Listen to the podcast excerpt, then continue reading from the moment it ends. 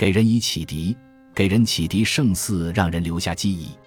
更何况，有时候需要的是记忆，有时候需要的却是警示。人们常常会因为不知所措而不能将事情做到恰到好处，这时候就该用善意的提醒助其大功告成。头脑的最大功用之一就是能抓住要害，正是由于做不到这一点，好多事情才会功败垂成。能之者当不吝赐教，须知者应虚心求助，教之者谆谆，求之者孜孜，但以点到为止。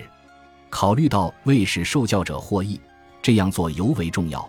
应该表现出耐心，并能循循善诱。既已身陷绝境者，就应巧寻出路。大多寻而不得的情况，都是没去寻找。